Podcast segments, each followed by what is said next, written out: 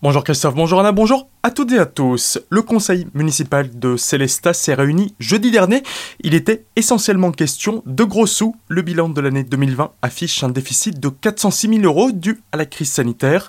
L'opposition s'étonne que certaines dépenses n'aient pas diminué compte tenu de la fermeture de nombreux bâtiments publics. Ce à quoi il était répondu que certains édifices, notamment la bibliothèque humaniste, doivent tout de même être alimentés, qu'ils soient ouverts ou fermés au public. Afin de lutter contre les incivilités et soulager l'effectif, la ville de Célestat a créé un nouveau poste de policier municipal.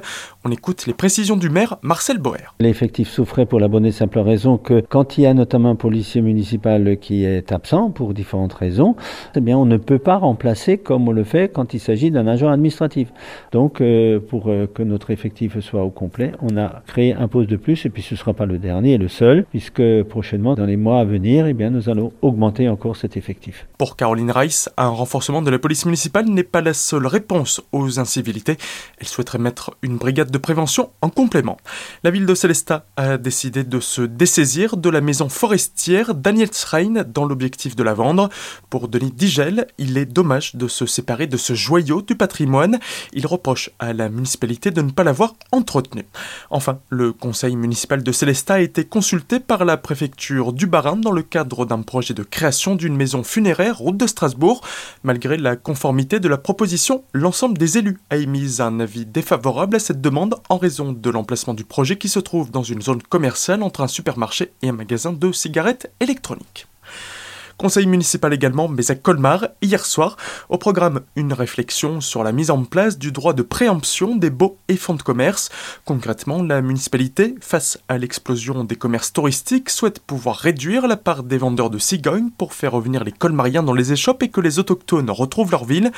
On a également parlé finances et création d'un conseil d'initiative citoyenne, les précisions d'Anna Ramdani, adjoint au maire en charge de la politique de la ville. On travaille sur le sujet de la démocratie participative et pour y on propose un outil qu'on appelle le Conseil d'initiative citoyenne. Le périmètre de ce conseil, c'est l'ensemble de la ville, c'est-à-dire qu'on arrête les conseils de quartier qui fonctionnent pas bien. On a fait un petit diagnostic là-dessus, on peut pas dire que c'est satisfaisant, on les a pas reconduits parce que depuis 2020 ça fonctionne plus, et on propose de substituer ces conseils par un conseil d'initiative citoyenne à l'échelle de la ville. L'objectif, c'est de permettre aux citoyens d'être force de proposition et de pouvoir travailler ensemble et faire remonter des propositions au conseil municipal à nous ensuite de voir de quelle manière on peut mettre en œuvre des projets imaginés, remontés par les habitants. On pense que 27 habitants devraient suffire. On a déjà des demandes là-dessus. Si on est trop nombreux, on fera un tirage au sort. On veillera à ce qu'il y ait également une parité et on va leur donner les moyens de pouvoir se réunir régulièrement, de travailler dans de bonnes conditions et de nous faire remonter des propositions. Pour l'opposition, ce conseil d'initiative citoyenne est une bonne chose selon François Lenz. Nous espérons que le groupe sera représentatif non seulement dans la parité homme-femme, mais aussi dans